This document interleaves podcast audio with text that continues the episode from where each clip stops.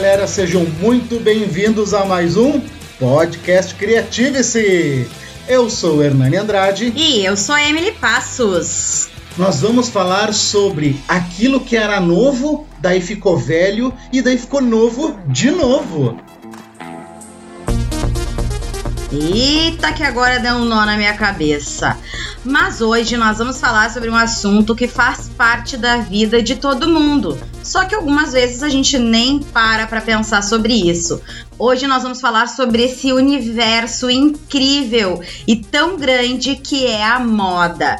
E para conversar com isso, nós trouxemos duas especialistas que vão compartilhar um pouco da experiência dela e dos estudos. Mas eu vou deixar que elas se apresentem para vocês.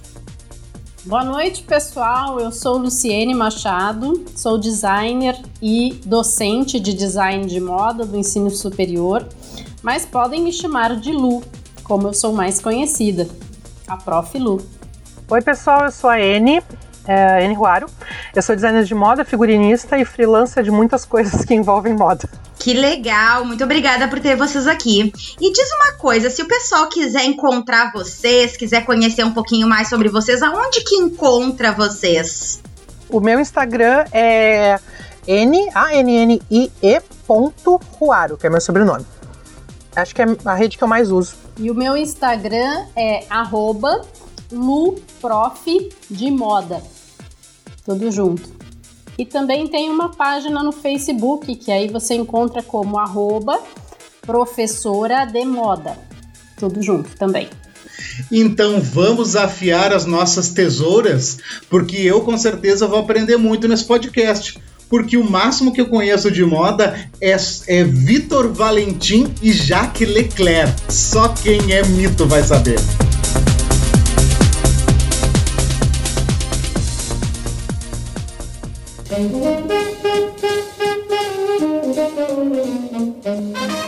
Bom, primeiramente eu gostaria de começar perguntando para vocês como vocês foram parar nesse universo, qual é a história de vocês? Desde pequenas gostavam de vestir as bonecas e aí foram procurar o curso de moda, ou foi algo que surgiu depois de adultas? Contem um pouquinho da história de vocês. Bom, eu vou começar a falar um pouco sobre quem é a Luciene, né? A Lu, né? Então, desde. Eu acho que a moda está em mim desde de criança, mas talvez eu tenha percebido isso só depois na faculdade. Aquela frase famosa, né? Da, a sua vocação está no que você brinca quando criança, né? Nas brincadeiras. Quando criança, eu brincava muito de dar aulas, né? De ser professora e também de vestir as bonecas, no caso a Barbie, né?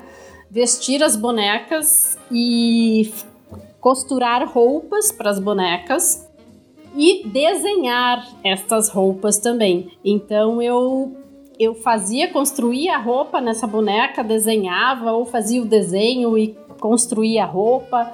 Então, os bonecos estavam presentes, eles eram meus alunos, né?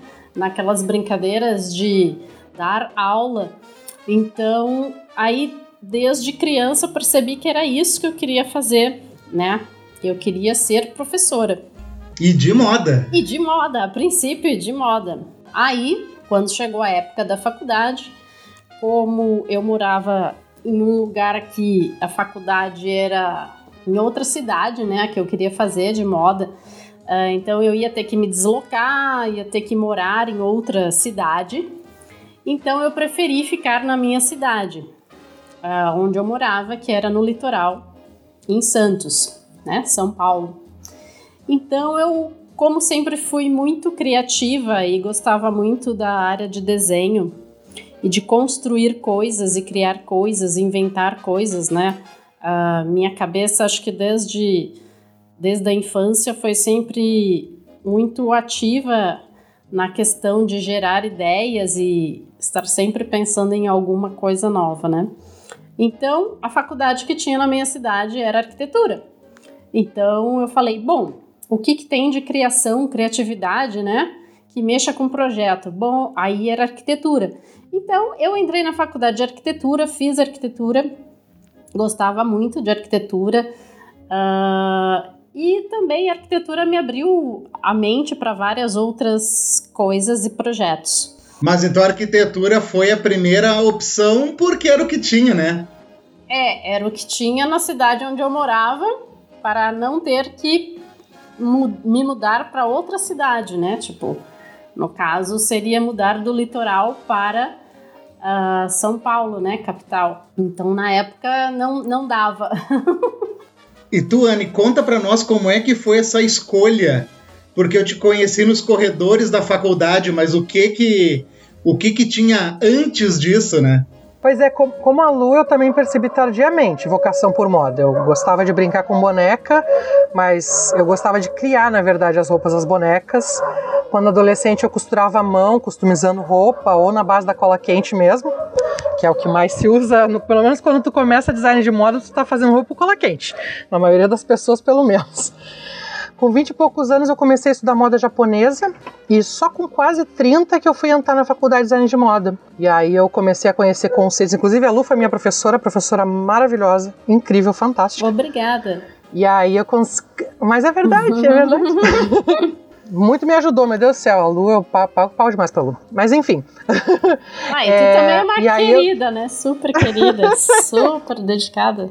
Aí eu comecei a estudar mais os conceitos, história da moda, é, maquinário, tudo, sabe? Desde costura, desenho, tudo.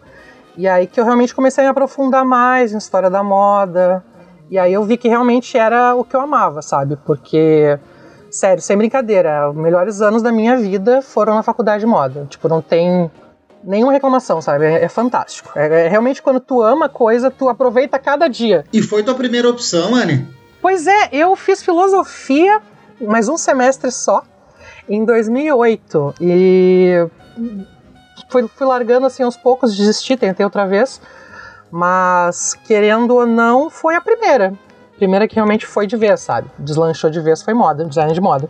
Ah, que demais. E tu te formou em, em que ano? Foi 2000, 2018, foi 2017, né? De dezembro, mas 2018. E agora, atualmente, estou fazendo especialização em design cenográfico, para me especializar mesmo em figurino. É isso que eu ia te perguntar. Nós estamos gravando esse podcast em 2020. Nesses dois anos, o que que tu pode dizer para nós? Quais foram os frutos? O que que tu enxergou quando saiu da faculdade e disse agora? profissional de moda? é difícil, é difícil encarar quando a gente, quando a gente se forma, porque assim, a faculdade que eu fiz, é, eles dão muitas possibilidades, felizmente. É, tu pode sair uma base maravilhosa para quase tudo, sabe? Tu pode costurar, tu pode fazer modelagem, tu pode desenhar, pode fazer estampa. E eu segui mais para isso, sabe? Eu fui fazendo estampa, eu criei algumas customizações de roupa. Eu gosto muito de cultura pop, quadrinhos, livros. Então eu segui mais para esse caminho, fazendo não cosplay, mas fazendo o que a gente chama de casual cosplay. Então eu fazia redesigns de, de uniformes e criava roupas. E nisso eu fui vendo que na verdade eu gostava realmente de figurino. Gostava de criar figurinos, gostava de criar identidade nas roupas e aí que eu fui fazer o design cenográfico, porque eu vi que era realmente era esse rumo que eu queria dar.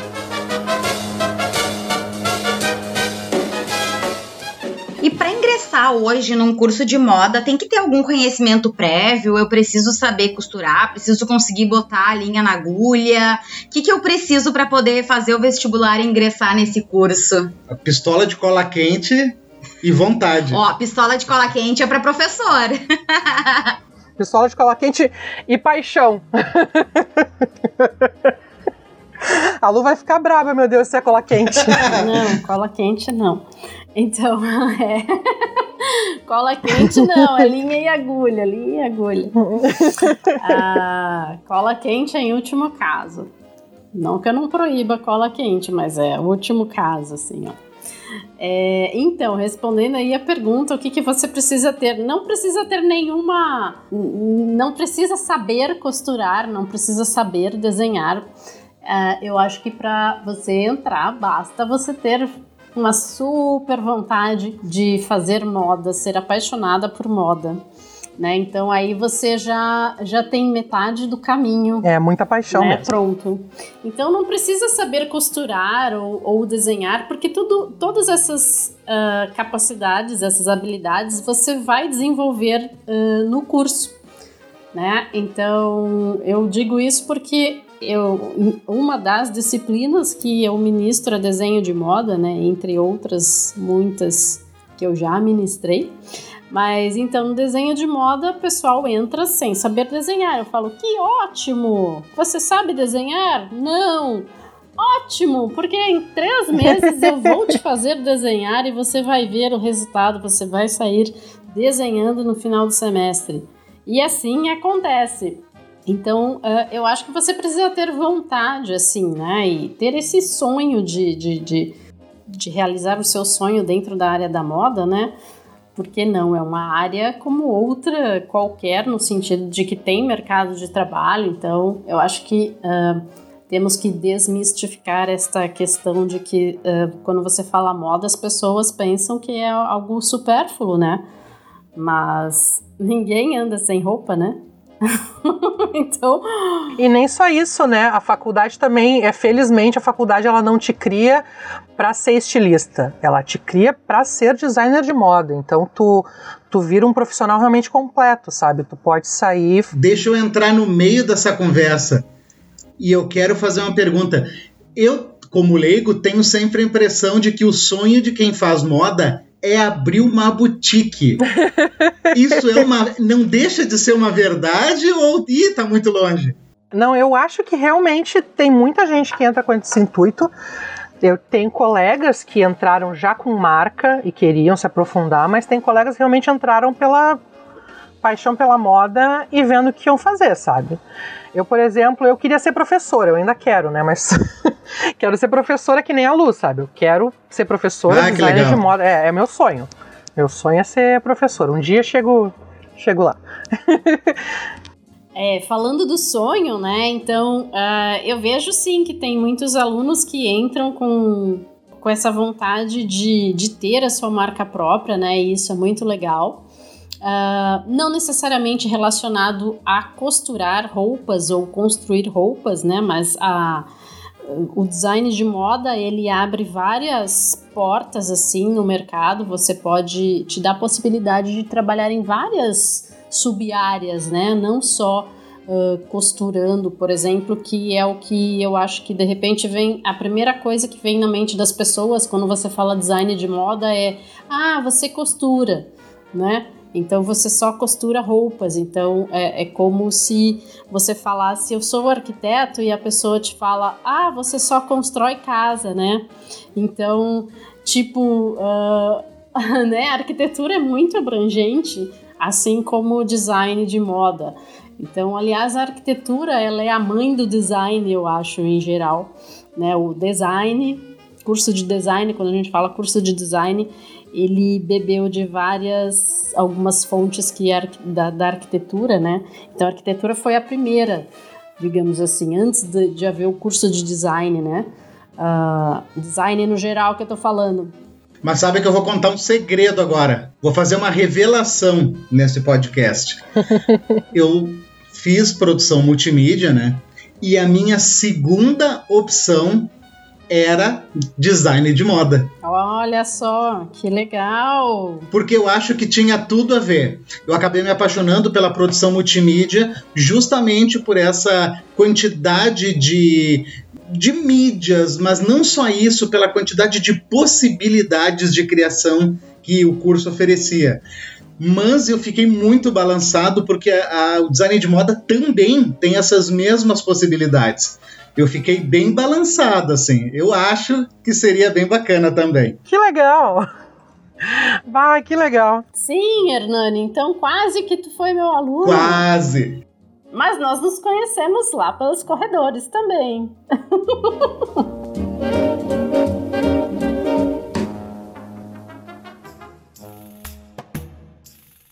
Vocês sabem que quando eu era pequena, em alguns momentos a minha mãe me levava na casa da costureira, que era uma senhorinha que morava lá no final da rua, e ela tinha feito todas as roupas da minha mãe durante a adolescência, porque a minha mãe morou muitos anos no mesmo lugar essas pessoas, eu acredito que ela não tinha assim nenhuma formação, eu acredito que ela tenha sido que ela tenha aprendido, por exemplo, com a mãe dela, com as vivências, e ela realmente acabava atendendo ali um grande número de pessoas e depois isso acabou que não foi mais necessário, né? As lojas acabaram uh, substituindo uh, esse tipo de, de profissionais que existia muito as costureiras, né?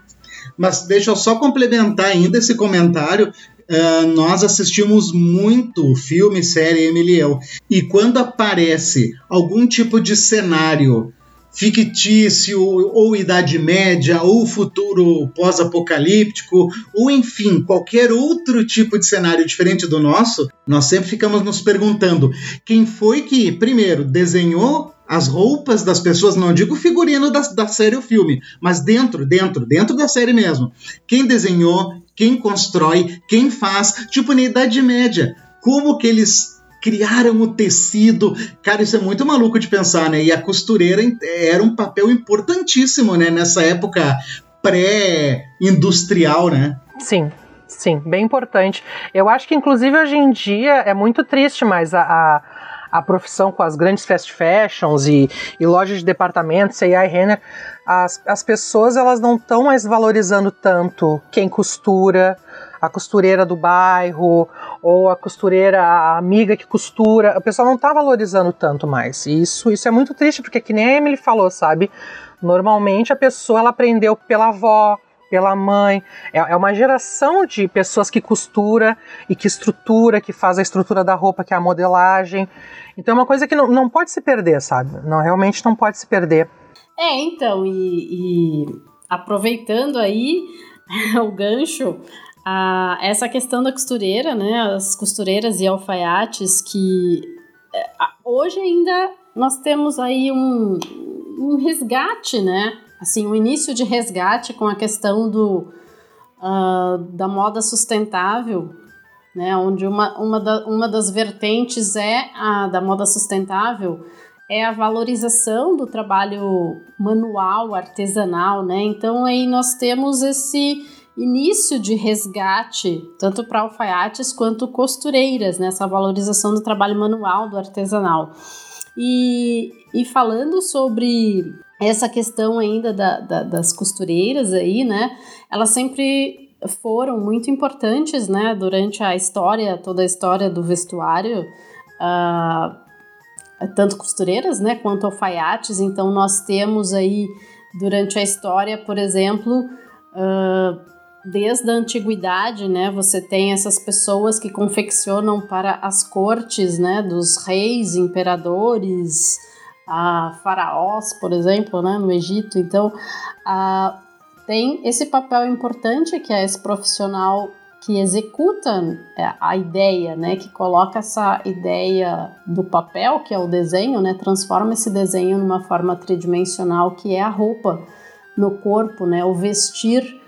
E tanto é que ao longo da história eles foram sempre anônimos, né? A gente sabe que ao longo da história, tipo, uh, falando da antiguidade, entrando na Idade Média depois, antiguidade que eu falo é lá pelos 3000 antes de Cristo, né? Então a gente tem Roma, Grécia, Egito, esses impérios antigos e depois entrando na Idade Média, já contando como depois de Cristo, né? Então os anos 1000, 1100 até mil, mil, meados dos 1400, por exemplo, que a gente tem a Idade Média, né? 10 séculos de Idade Média. Bom, enfim, e estendendo, a gente tem todos esses costureiros anônimos, né? Uh, mas aí surge um nome bem famoso na corte de Maria. Deixa eu aproveitar então, já que tu entrou nesse assunto, eu tenho uma pergunta que, é, me, por incrível que pareça, me atormenta, que é o seguinte: a roupa, inicialmente, me corrijam se eu estiver errado, ela tinha o papel de proteção Era uma proteção para o corpo. Surgiu para isso, né? E daí, na, com, a evolução do, das épocas, ela passou a ser mais uma forma de diferenciação de povos, de, Exatamente. de status. Aonde que se tem né, essa, essa primeira experiência, esse primeiro relato de, de que de, da moda realmente como nós conhecemos hoje, numa moda mais representativa e menos de proteção, mais, menos rústica? A moda, ela vai surgir, como a gente conhece, é o início dela, né, na antiguidade.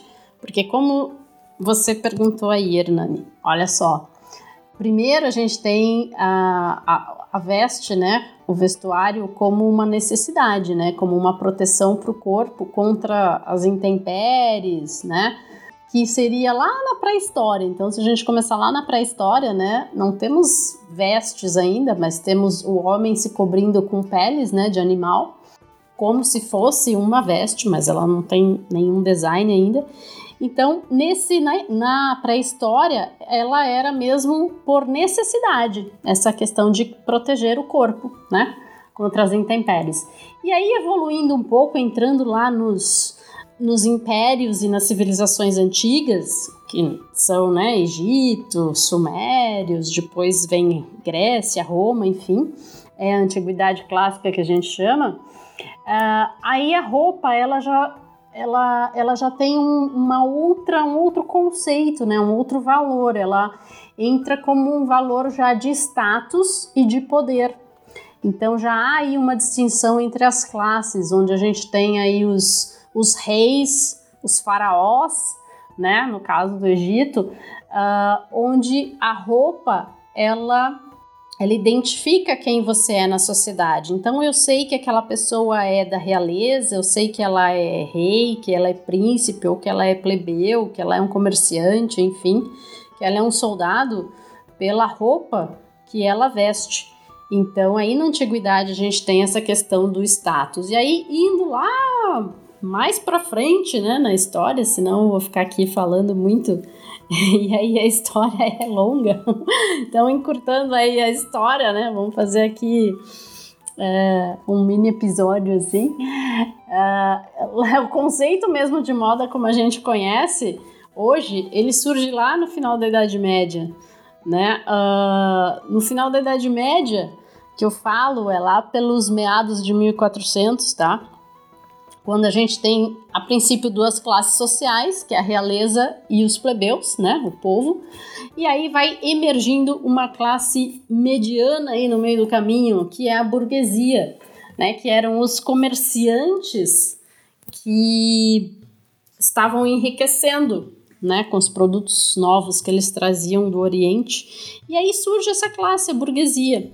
E daí é o gatilho para moda que a gente conhece hoje, Daí é que vem. Se nessa época não tinha iPhone, não tinha Play 4, tinha que comprar roupa, né? Tinha que investir em alguma coisa.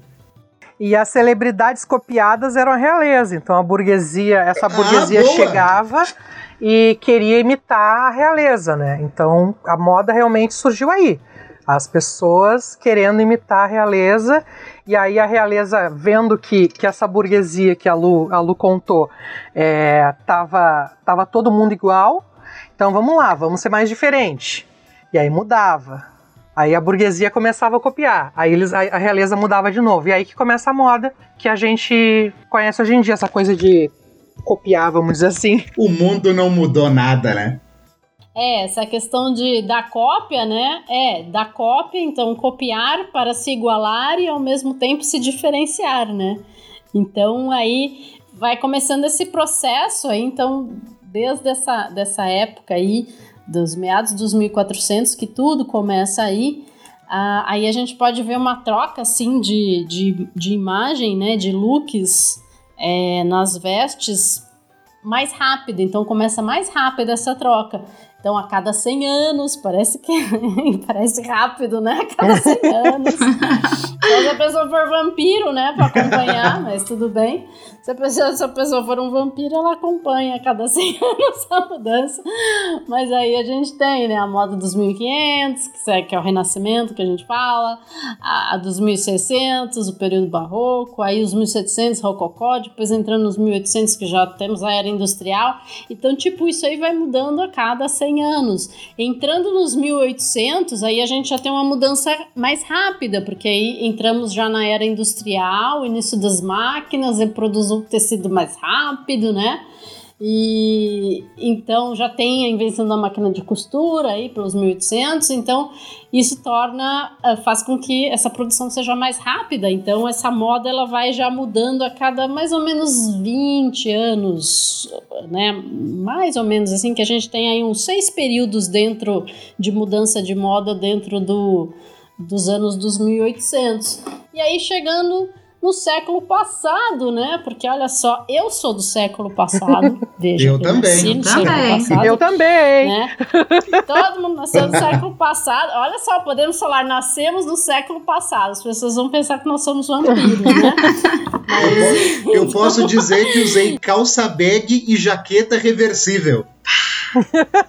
É, eu também usei calça bag, a maldita calça bag. então, né? Não, e... gente, as pochetes agora todo mundo voltando a usar pochete Sim. também, né, gente? Por isso que eu disse no início. O novo fica, o velho o fica velho novo fica de novo. novo. Então. Exatamente. E olha só, entrando nessa velocidade do século passado, Aí, se você perceber, já nos 1900, que é o nosso século né, passado, é, a moda vai mudando a cada 10 anos. Então, tipo, a cada 10 anos você já tem um, um look diferente. E agora que entramos aí no ano 2000, né, no século 21, aí a gente já tem uma miscelânea e uma mudança meio que a cada ano e cada vez mais rápido.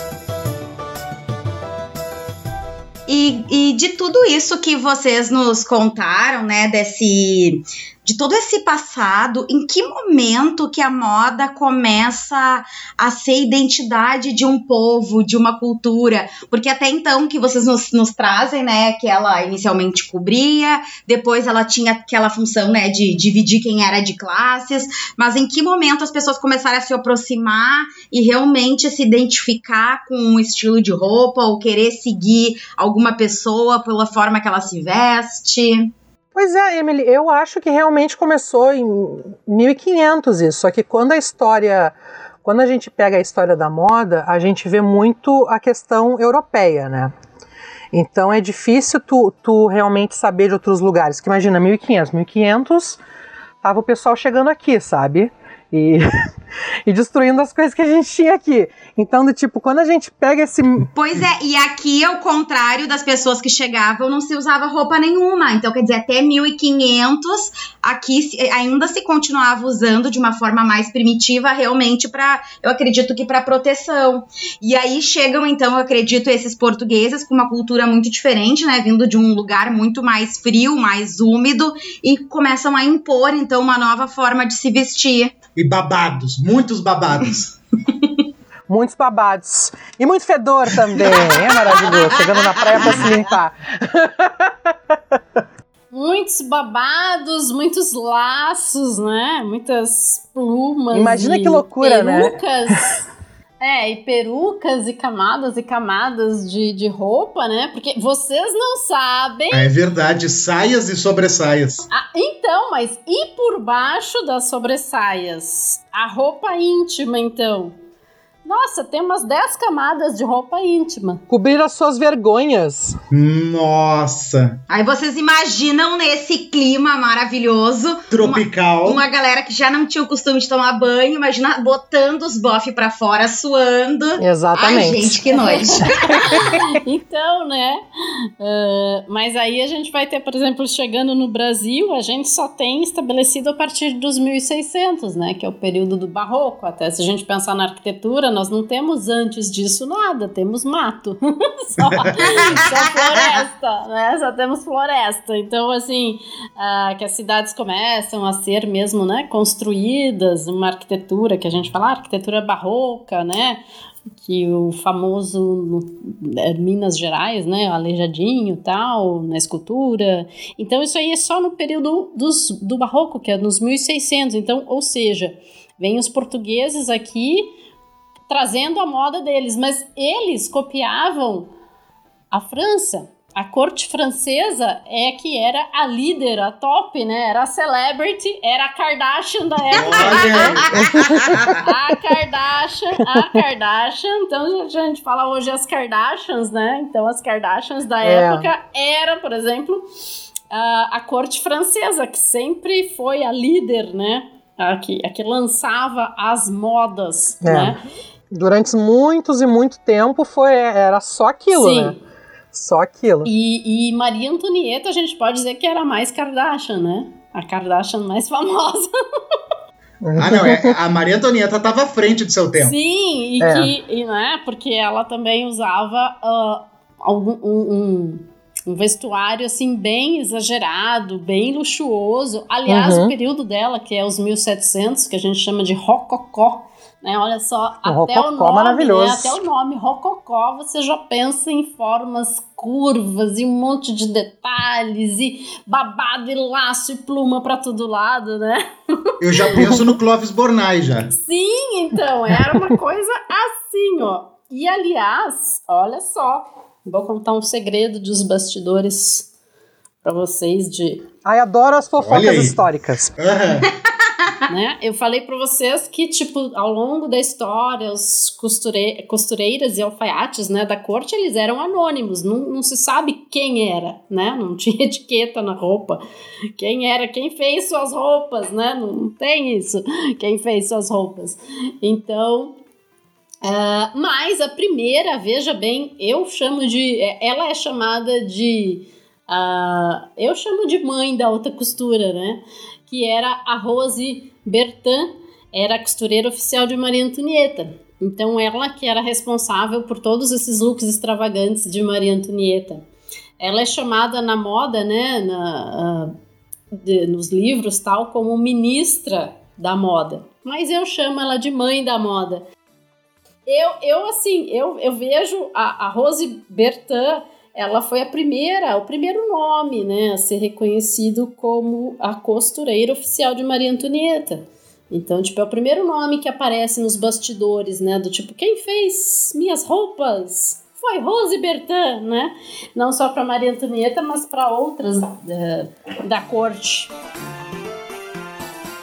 É, tem uma moça aqui no. Inclusive, acho que ela é de Porto Alegre, que é a Pauline. A Pauline ela se intitula A Modista do Desterro. Ela dá aulas também de história da moda. Ela tem até acho que um canal no YouTube. Só que ela faz um, um trabalho tão rico de resgate histórico, mas tão rico. Ela tem um Instagram, acho que tem, tem uma página no, no Facebook. Ela recria peças de roupa históricas do exato mesmo jeito, historicamente correto. Ela faz o ponto à mão, ou se tem que fazer na máquina, ela faz a máquina. O material correto, ela usa o material correto. É a coisa mais linda do trabalho dela. Nossa, é modi a modista do desterro. Se, se alguém quiser seguir ela, Instagram, Facebook. Se não me engano, ela é daqui de Porto Alegre. Muito legal. A Lu falou uma coisa que realmente me fez pensar e agora eu quero lançar para vocês porque realmente faz todo sentido que a moda ela foi evoluindo cada vez mais rápido, né? Primeiro era de 100 em 100 anos, depois de 20 em 20 anos, e nós chegamos numa época onde a cada 10 anos nós temos uma virada de, de época, né? É os anos 70, anos 80, anos 90, anos 2000, e uma coisa que eu fiquei pensando é que a moda ela evolui assim como a tecnologia. Qual é a ligação da moda com a tecnologia, com os costumes? Quem alimenta quem nessa história? Eu acho que com a chegada do Homem à Lua começa tudo isso, na verdade. É, porque começou a era espacial e todo mundo impulsionado por coisas mais tecnológicas e coisas futuristas, que hoje em dia é o retrofuturismo, né, que a gente chama, mas na época era tipo coisa super à frente. E aí começam as cores também a influenciar isso. Mas a tecnologia mesmo, tipo gadgets na roupa, tá recente, tá muito recente de roupas, roupas que mudam de cor, por exemplo. Com, tem uma, uma, não sei se tu vai, vai lembrá-lo, mas tem um, um, estilista que fez umas roupas há uns três ou quatro anos atrás num desfile, que as roupas mudavam de cor quando o flash das câmeras batiam na, na roupa. E recentemente tem esse material em algumas botas, as pessoas estão usando em sapatos, em bolsas. Então o flash, a luz bate no tecido, que é um, material, né? Então tu, vocês imaginam, a roupa da preta e tu bate tem um arco-íris, assim, aparece do nada. Não é nem um holográfico. Nossa, que demais. Ou até roupas com gadgets que se mexem, ou, ou estruturas tipo corcelês que se mexem e viram outra coisa. É, é muito legal, muito legal, mas é muito recente, muito recente isso. Eu fui uma criança dos anos 80 e eu lembro de uma propaganda de uma camiseta que com o sol, a estampa mudava de cor. Vocês lembram disso? Uau! Ah, tinha musiquinha. A musiquinha era assim, ó. Lá vem o sol, tchurururu. E daí a, a camiseta do menino da propaganda ia mudando de cor. O meu sonho era ter essa camiseta. Que maravilhoso. Mas eu vou, eu vou te falar, Herdani, que recentemente, inclusive. E eu não lembro disso. eu não lembro disso. Eu não lembro disso. Mas recentemente, agora, uh, esse ano, esse ano, né? Ano que vem é porque quando a gente fala de moda, a gente já pensa na tendência seis meses, às vezes até um ano ou dois antes, né? Então, Agora, no próximo ano, no verão do próximo ano, tem um tecido que vai ser lançado, que eu já vi em algumas, algumas sites de tendência, que quando ele molha, ele tem uma estampa. Nossa, que legal. Então é mais ou menos essa, essa coisa, sabe? Bate o sol, muda. Ou molha e aparece uma estampa. Essas coisas é, vai muito também na questão de tu ter um look diferente, né? Também tem isso, das pessoas quererem exclusividade, terem um look diferente. Mas tem isso, sabe? Tu tá usando uma roupa e de repente tu tá com outra roupa. É maravilhoso, maravilhoso. É a nova versão da jaqueta reversível. Exatamente, exatamente. Ai, não tinha aquelas calças que tu usava calça e tinha um fecho e aí tu podia virar bermuda? Ai, Olha eu aí. adorava! É maravilhoso, é maravilhoso, gente. Mas agora eu quero falar de polêmica. Ih, quero eita. saber, vocês, assim, que estudaram, que são apropriadas, tem algo que vocês olham e pensam assim, uma, que dá uma dor, uma pontada no coração de vocês e vocês pensam, gente, isso não poderia. Tipo assim, eu vou dizer pra vocês, eu tenho muita dificuldade vontade de ver laranja e rosa junto num look. Hum. É algo que eu tô começando a superar agora. Sim. Mas tem algo assim que vocês olham e vocês dizem: Meu Deus do céu, Nossa Senhora da Moda nos ajude. Eu, para mim, assim, moda é liberdade de expressão, né? Então eu acho que a pessoa realmente ela tem que vestir o que ela quer. Mas eu tenho muito uma coisa com cores. Eu sou muito apegada a achar que as coisas coloridas são melhores, vamos dizer assim. Então, quando eu vejo alguém com, com, uma roupa muito simples, do tipo. Tipo. Tudo. Uma calça jeans e uma camiseta, eu fico do tipo, que, que desperdício, sabe? Que desperdício tons de, pastéis. De, de, ah, tons pastéis são lindos, mas tipo, eu acho meio que desperdício, sabe? Do tipo, pô, a moda, falando palavrão, desculpe. tipo, ah, a moda é pra, pra se expressar, sabe? É para se expressar, é para ser divertido. Eu acho muito isso, sabe? Moda é para ser divertido. E é, é, o negócio da diferença da moda e indumentária, sabe? Quando tu veste um uniforme, tu é caracterizado como indumentária. Mas quando tu tá usando moda, é para ser divertido. Então, inventa, sabe? Vai realmente, usa o que tu quiser, mesmo se for para parecer um pavão. Mas a Lu deve lembrar, eu ia que nem um pavão pra aula, cara. Eu, eu, eu, usa, eu uso muitas cores. a risada da Lu. é. É, então, mas essa questão de cores, tu pode usar no seu look, né? De repente, aí uma cor para cada parte do corpo. Mas uh, uh, a gente não tem assim. Quer dizer, temos regras de combinação de cores, né? Se a gente entrar na teoria das cores, algumas cores, tem umas dicas de cores que se harmonizam. Mas você pode, tipo, num mesmo look, usar ao invés de um look monocromático, né, uma cor só, a gente pode usar, por exemplo, vamos supor, cinco cores, né? E elas podem estar harmonizadas. Aí depende da intensidade dessa cor. Depende mais disso do que, por exemplo, você pode ter lá uma peça amarela, uma azul, uma vinho, uma verde, por exemplo, né? Meio que um carnaval quase. Mas é, você pode ter várias cores, mas só que elas também vão aparecer no teu look, né? No teu corpo, é, em proporções. Então, tipo, nem, nem daria pra gente usar, por exemplo, ah, eu quero usar seis cores no meu look e todas essas seis cores têm a mesma proporção de tamanho, sabe? aí, é. aí tu teria que ser um avatar de 3 metros, né? Pra, pra poder usar, tipo, né, cada bloco de 50 centímetros de cor aí, tipo, listrado. Mas, por exemplo, você pode ter é, né, essas seis cores, cinco cores, enfim, mas por exemplo, ah, a saia de uma cor, aí você tem uma faixa mais intensa que é um cinto, por exemplo, né? Então quando você olha, uh, tem algo na cabeça, seja um chapéu, seja um, um, um, lenço, uma tiara, enfim, que é de outra cor, na orelha o brinco pode ser de outra, então, ou seja, você pode ter várias cores, de cinco a seis cores aí, como a, a Anne falou, eu, eu ia colorida, né? Sim, mas você está colorida, Fazia mas por sentido, exemplo, não, não, não dá para você usar as, fazer sentido. Não dá para usar as seis cores, é isso que eu tô falando. Não dá para você usar as seis cores é, numa mesma proporção de quantidade, entende? Porque você tem um acessório, ou o sapato é de um tamanho, a blusa é de outro. Senão né? fica parecendo um cubo mágico. É cubo mágico, boa, boa lembrança. Então, boa lembrança. Como? Só se fosse uma estampa, né? Olha só, nós chegamos num ponto do, do nosso podcast onde eu preciso, eu sou o tipo de pessoa que precisa parar, olhar para trás, remontar todas as ideias e seguir, porque eu me perco.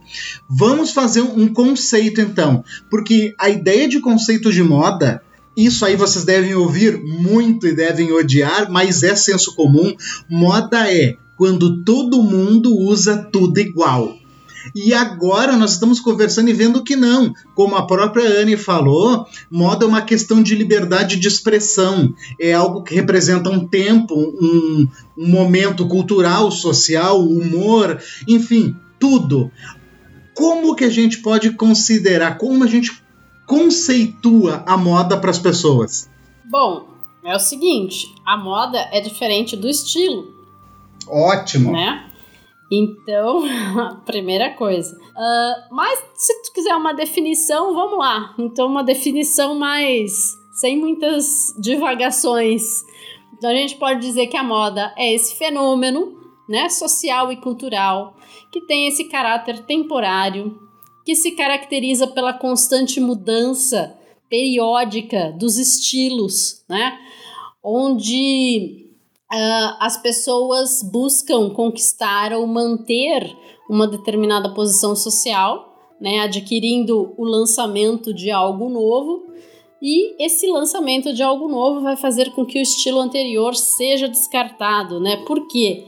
Porque ao passo que se todos já conquistaram essa posição social, digamos assim, se todos já conquistaram aquele algo novo que foi lançado, não tem mais graça tê-lo se todo mundo tem. Então ele já se torna massificado, né? Uh, cai, cai, cai no streaming, né? Então é massificado. Então o que acontece com aquela coisa nova, né? Com o teu produto novo, estilo novo? Ele cai no desgaste, né? É a obsolescência. Então a gente fala que a moda, assim como outras áreas, né? O design de produto, por exemplo, Uh, os produtos eles têm uma obsolescência programada, então eles são programados para durar pouco tempo, porque logo vai surgir uma versão nova, algo novo, e aí o velho vai ser descartado. Isso não acaba nunca.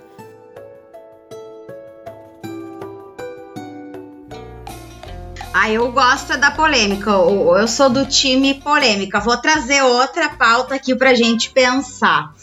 Eu adoro esses programas de moda que tem nas, nas televisões, né? No SBT é muito famoso o Esquadrão da Moda.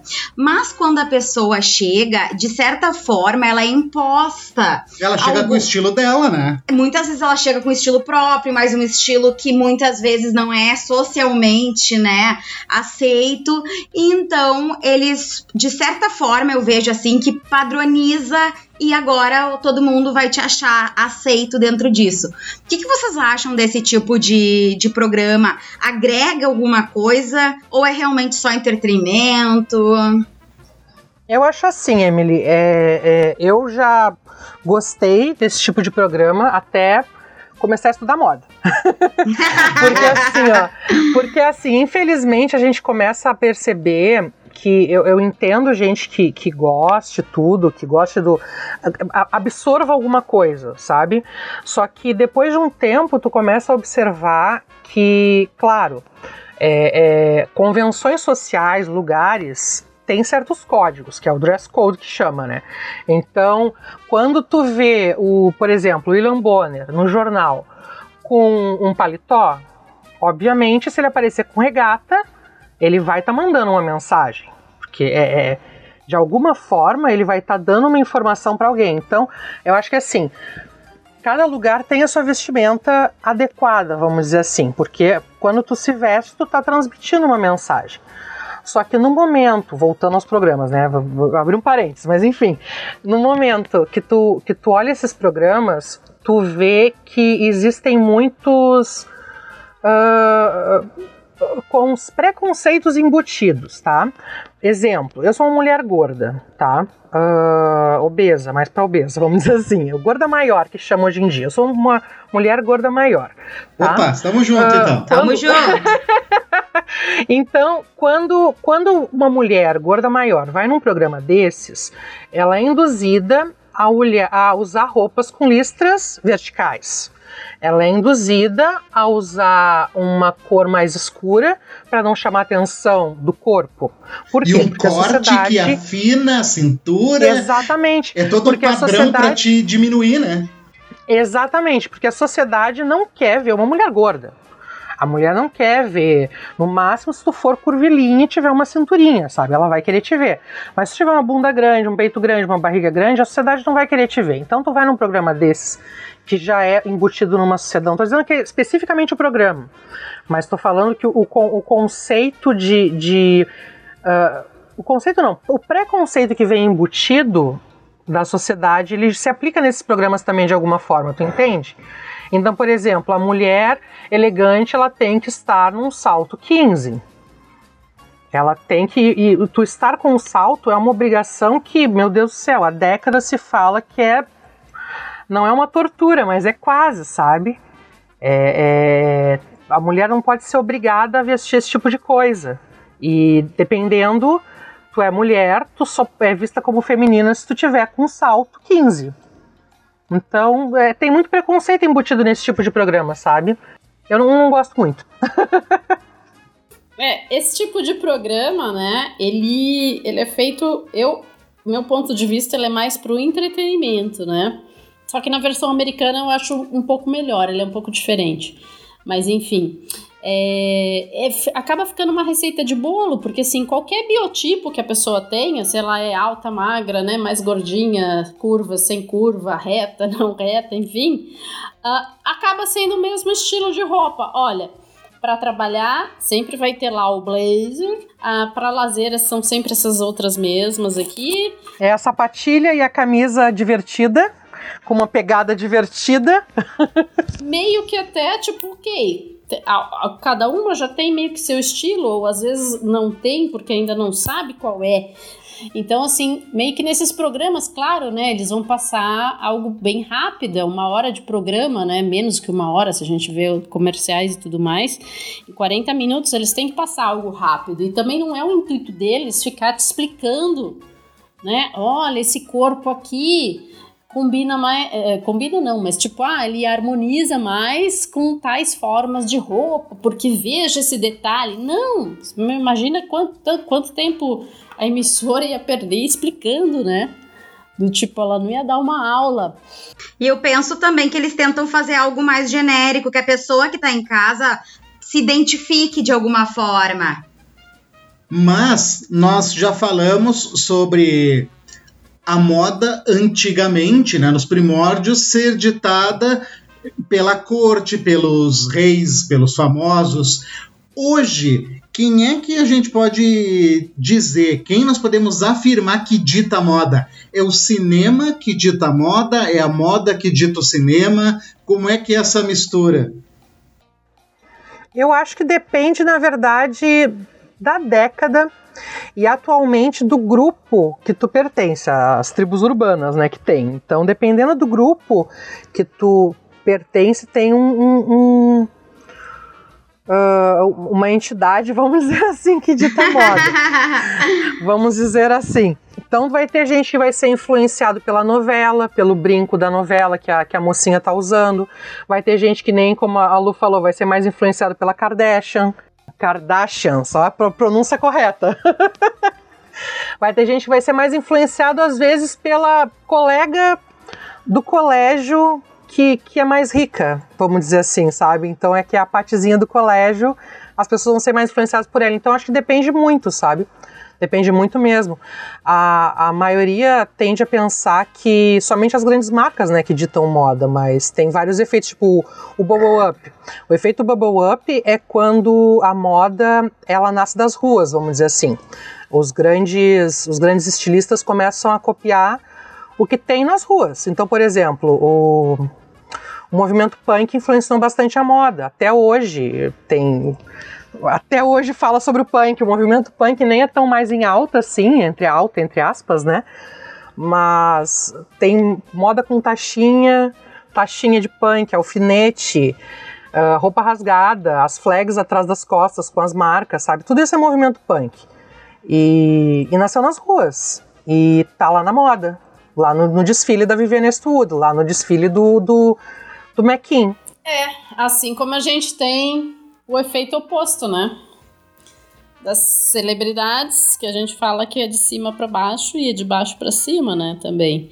Então, de cima para baixo, que a gente chama de, de trickle down, que vem de cima para baixo. Então, vem das celebridades ou das grandes marcas, né? Lançando nas passarelas e depois isso vai se diluindo para outros mercados, lojas de departamento, até chegar no consumo de massa, né, nas, nas lojas mais populares. E aí volta tudo desde o início. Ou essa inspiração pode vir das ruas, como tu falou do bubble up, ou a gente pode também chamar de trickle up. Eu já prefiro chamar de trickle, sabe? Porque trickle é uma palavra em inglês, né? É, que a gente chama essa expressão na moda do trickle up e trickle down e tem o across também. É tudo trickle, então eu já, já falo tudo trickle.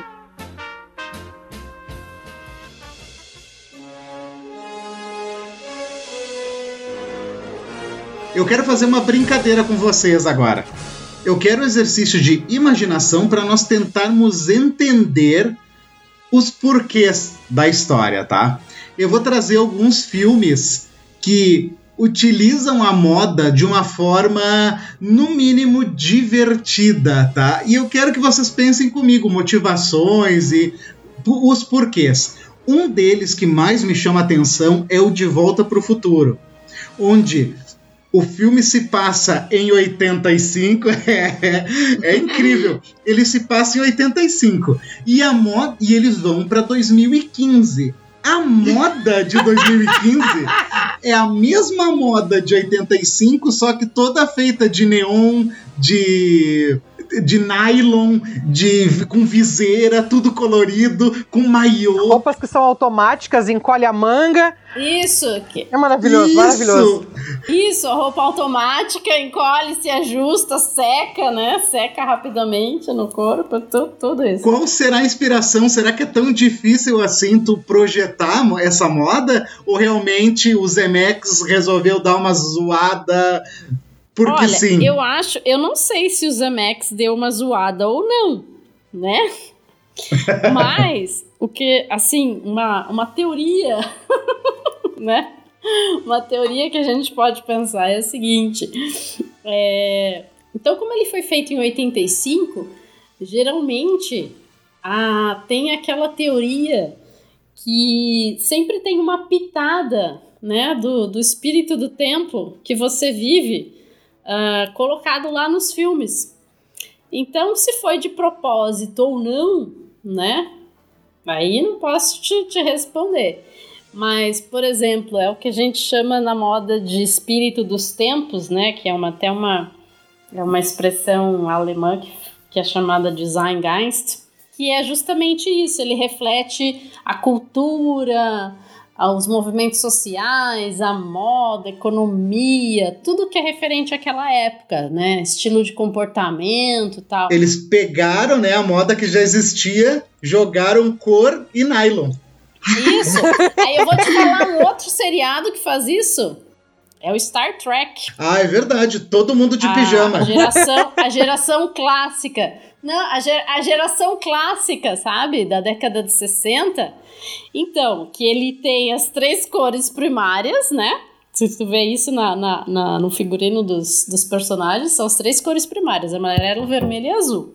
Que são os uniformes. E Mas toda bolso. vez que eles e sem bolso. Eu fico mas louco que eles não têm bolso. É maravilhoso, maravilhoso. Não, mas não precisava guardar nada, né? Era tudo no Wi-Fi lá. Bom, mas não precisava, porque tinha o comunicador, que era aquele tipo de broche, tava tudo lá. Então, olha só, essa, essa série, né, a série clássica, você vê que eles descem em todos os planetas, né, os alienígenas que eles encontram, aliás, as alienígenas, né, elas se vestem e têm os cabelos dos anos 60.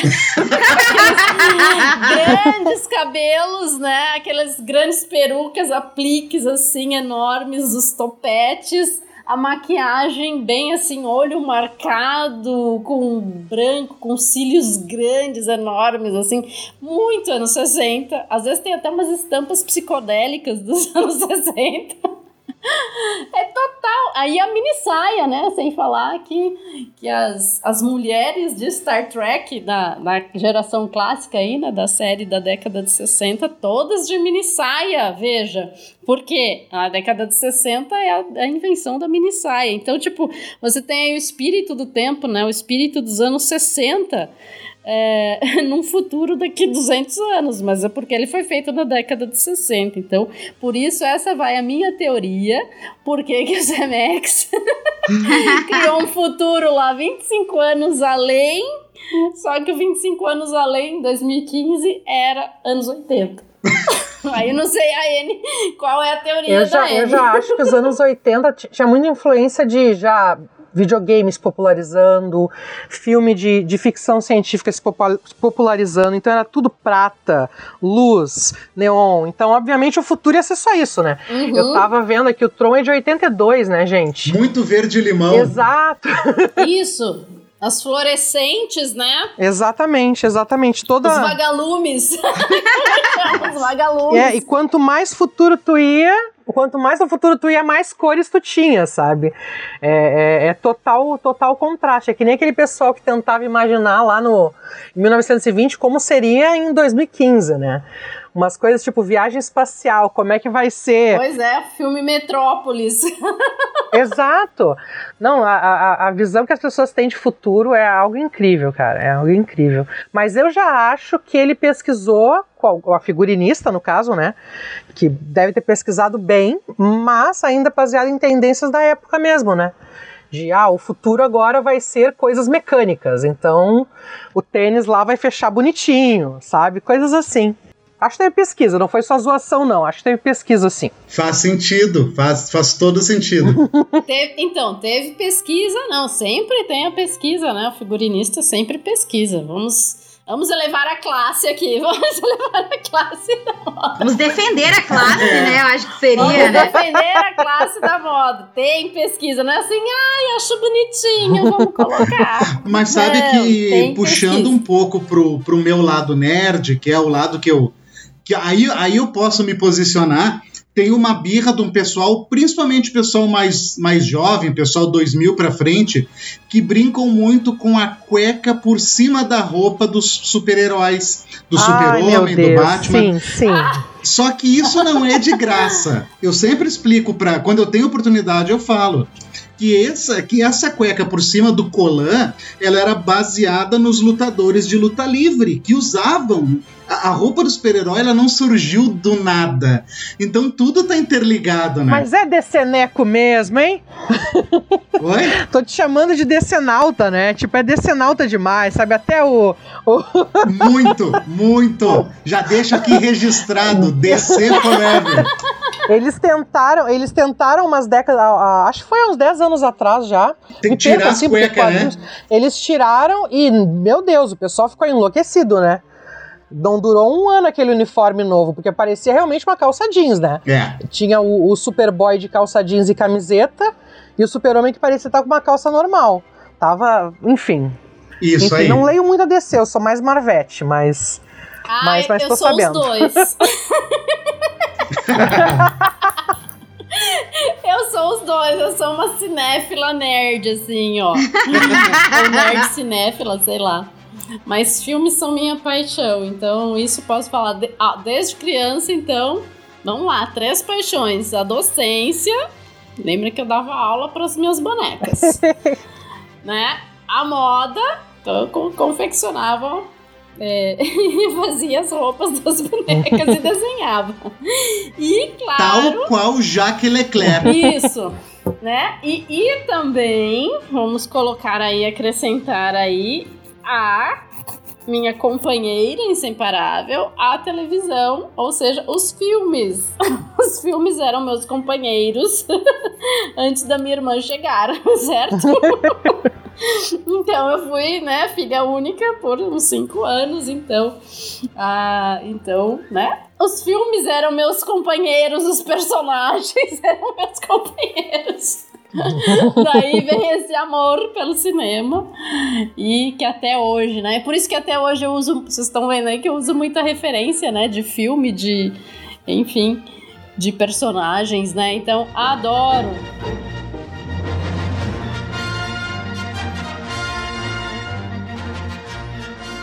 E eu acho que o cinema é um universo que, que a gente pode explorar muito dentro da moda. Mas, infelizmente, hoje o nosso tempo está acabando. Ah, não! Já? Oh, meu Já. Deus! Já Ah, fica o convite já aí para as meninas voltarem em outro momento e aí sim a gente se debruçar sobre os filmes, sobre as séries. É verdade, um E a gente episódio especial, né? a Vamos gente fazer. poder realmente fazer uma análise, tanto quanto nossa, nosso gosto, quanto elas que têm, né, a, a teoria. Mas eu gostaria muito de agradecer vocês, o tempo passou voando, porque o assunto foi muito gostoso, esse nosso bate-papo muito interessante. Então, realmente, eu gostaria de agradecer vocês. E aqui no Projeto Creative-se, nós temos uma tradição, que é pedir para as pessoas entrevistadas deixarem uma mensagem, né? Nós sabemos que o podcast é algo aí que fica eternizado e daqui um pouco pode ser que até num futuro, vestidos de outras formas, De as neon. pessoas estejam ouvindo isso. Então a gente gostaria que vocês deixassem uma mensagem para os nossos ouvintes. Eu, eu queria dizer muito, tipo, acho que isso precisa ser muito espalhado, que moda é para ser divertido, moda é liberdade de expressão, então se expressem, vistam o que vocês quiserem. Vai passar uma mensagem? Vai, mas espero que seja a felicidade de vocês. a moda, né, ela é algo divertido, sim, mais que isso, o estilo, né, pessoal de cada um. Então, você sempre tem que buscar dentro da moda, você não precisa, tipo, seguir tudo que está na moda só para você, ah, tipo, sei lá, ah, se igualar ao grupo ou quiser pertencer ao grupo, ou enfim. Eu acho que você tem que ser autêntico. Então, assim, para mim, eu acho que vale bastante, muito mais até. Siga, o conselho é siga seu estilo pessoal, seu estilo individual, porque esse estilo te dá autoria, né? Te, é uma autenticidade, é uma identidade sua. Então você tem que refletir a tua identidade, a tua personalidade através das roupas, né? Então, por isso, essa questão de ser divertido e também assim tentar tudo. Vamos experimentar, vamos fuçar o nosso armário, o guarda-roupa. De repente, ah, eu nunca usei tal peça. Ué, e por que não? Vamos experimentar, né? Antes de falar que não gosta ou que ah, não, isso não fica bom para mim. Então, tipo, assim, primeiro desbloquear, sabe? Eu acho que primeiro desbloquear a mente nessa questão de ah, não vou usar amarelo porque não me cai bem, ou não vou usar tal roupa porque me engorda, porque me deixa mais alto, mais baixo, né? Enfim. Então eu acho que assim, primeiro você tem que desbloquear, porque quem que te falou que não combina? É você mesmo que tá falando para você que não combina, né? Então eu acho que antes de tudo você tem que olhar para si, ver o que você gosta e refletir toda essa tua personalidade, identidade através das roupas, tornando isso divertido, né? Uh, então, tipo, é divertido você fuçar aí no seu guarda-roupa, ver coisas que você nunca usou, nunca experimentou, fazer combinações diferentes, experimentar coisas novas, né? Então, é isso aí a minha mensagem, né? Sejam autênticos, né? Mostrem sua identidade, sua marca. É isso. Nós do projeto Creative-se acreditamos que todas as pessoas devem seguir sempre o seu coração. Nós acreditamos que todos são especiais, todas as pessoas são únicas, todas as pessoas têm que ser felizes e fazer o máximo possível para ser o seu feliz. Muito obrigada a vocês que estiveram conosco até agora. E, e até, até, o próximo. próximo.